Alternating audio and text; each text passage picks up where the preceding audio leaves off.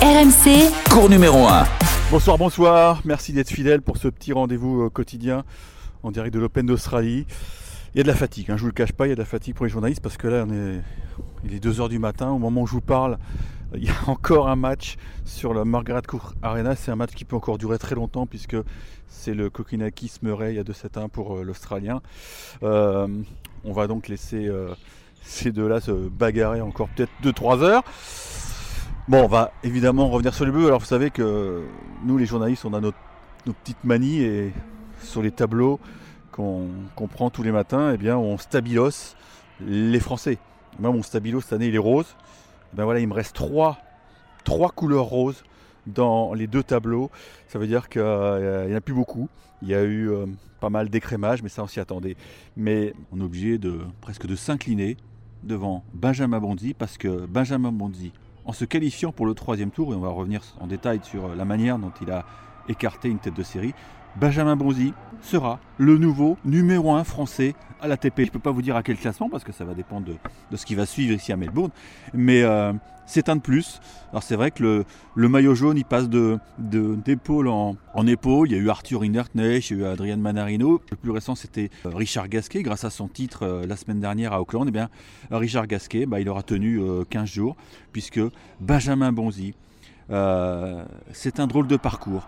Et, la victoire qu'il a remportée tout à l'heure, bah, elle le résume parce que euh, Benjamin Monzi, il est passé par des moments difficiles. C'était peut-être pas le plus, doué des tennisman français, mais à force de bosser, de franchir les paliers, eh bien, il arrive quand même à, décrocher un troisième tour en Grand Chelem, donc la place du 1 français, et une victoire de référence face à Pablo Carno Busta dans des circonstances complètement dingues, puisque euh, il était mené 2-7-0, il était au fond de la mine, et finalement, il est revenu à deux manches partout, et la cinquième manche, ça a été un complètement dingue. Il faut dire les choses, puisque Benjamin Bonzi s'est créé 5 balles de match sur le service de l'Espagnol.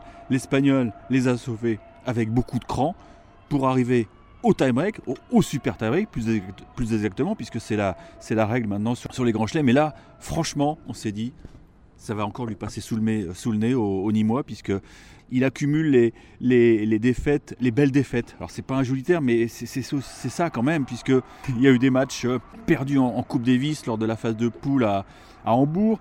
Pas plus tard qu'il y a trois semaines, il est à deux doigts de remporter son premier titre euh, au 250 de Pouneux. Ça se joue à, à deux points. Et là, on s'est dit, ça va lui passer sous le nez. Eh bien non, il a fait preuve d'un caractère extraordinaire pour s'imposer 10 points à 4 et je peux vous dire que sur la balle de match il s'est vraiment allongé sur le dos parce que c'est une délivrance, c'est un soulagement, c'est un grand kiff et c'est la preuve que euh, bah, il faut être patient. C'est un, sport cruel le tennis, il faut avaler des couleuvres, il faut subir de, vilaines défaites pour euh, atteindre enfin le, nirvana. Donc Benjamin Bonzi qualifié pour le troisième tour de l'Open d'Australie, c'est une grande première un, meilleur classement à venir, donc aux alentours de la, de la 40e place mondiale. Ça, c'est une certitude, mais évidemment, si ça va plus loin, ça va monter encore plus. Et puis surtout, euh, il va s'offrir un, match de gala euh, samedi, puisqu'il va affronter euh, l'Australien Alex de Minor, qui est le, une sorte de chouchou ici avec Nick Kyrgios, bon, même si Nick Kyrgios n'a pas pu jouer, et Alex de Minor qui a mis fin au, au parcours d'Adrian Manarino, défaite en, en 4-7 du, du Val d'Oisien. Alors j'imagine que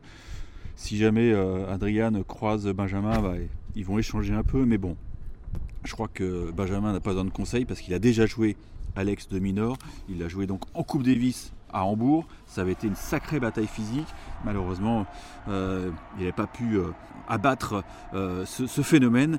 Et, et ça, promet des étincelles parce que euh, maintenant qu'il est libéré, Benjamin Bondy, il peut aller chercher une victoire historique et, et la qualif pour les huitièmes. Et puis surtout, ça va être euh, un duel physique. Parce que De Minor, il a, il a plusieurs euh, surnoms dans le milieu. Et bah, je vous propose d'écouter un petit échange que j'ai eu avec Benjamin Morzy en, en, conférence de presse. Parce que lui, il a décrit donc euh, son adversaire avec ces mots. L'animal, il a des cannes. Hein euh, on, se connaît, on se connaît bien. On, on s'est fait un bon duel physique en Coupe Davis. Euh, je sais comment il joue, il sait comment je joue. Mais, euh, mais c'est un beau défi de le, de le jouer ici. Euh, voilà, ça sera, ça sera un magnifique cours où j'ai jamais joué dessus pour l'instant, donc ça sera, ça sera une super expérience. Après, euh, voilà, c'est le tournoi n'est pas fini. C'était une super victoire aujourd'hui, mais Mais il faut vite passer à autre chose parce qu'il y a un match en deux jours. C'est une pile du Racel, je vous dis, c'est un animal, nous, on a l'impression que c'est une pile du Racel, il s'éteint jamais. Du Racel, c'était lapin, non? Oui. Bah, c'est un animal, voilà. Mais, euh, mais non, mais c'est vrai qu'il court partout, il est insupportable, il, s'arrête jamais de courir. euh, mais, euh, mais en tout cas, voilà, ça, ça va être un match sympa. euh, et on donnera le maximum, on verra bien. C'est vrai que euh, les lapins du Racel, tout le monde s'en souvient, donc il avait raison. On peut avoir un quart de finale franco-français entre Hugo Humbert et Benjamin Bonzi. Alors vous allez me dire, le chemin est long, c'est vrai, parce que le Nîmois, euh, en cas de victoire, rencontrera le vainqueur de Dimitrov Djokovic. Alors c'est le moment de rendre hommage à Enzo Cuoco, qui a livré un combat formidable sur la Rod Laver Arena face aux Serbes. Défaite en 4 manches, 6-1, 6-7, 6-2, 6-0. Enzo Cuoco qui a eu très peur de devoir abandonner, puisqu'il s'est euh, blessé à la cheville au bout de, de 20 minutes. Évidemment, il s'est accroché. Et en face, Djokovic, eh bien, il a aussi ses petits soucis à, à l'ischio. À la fin du deuxième set, euh, il a demandé un, un, temps mort médical pour changer le bandage, pour prendre quelques petits anti-inflammatoires. Ça va être le feuilleton de la quinzaine, Djokovic. Hein. Franchement, euh, il l'a dit en conférence de presse, il est très inquiet. Vous allez me dire, ouais, c'est un grand comédien. Euh, il y a deux ans, il a remporté l'Open d'Australie avec une, déchirure euh, aux abdos. C'est vrai. Mais attention, il va jouer Dimitrov dans, samedi.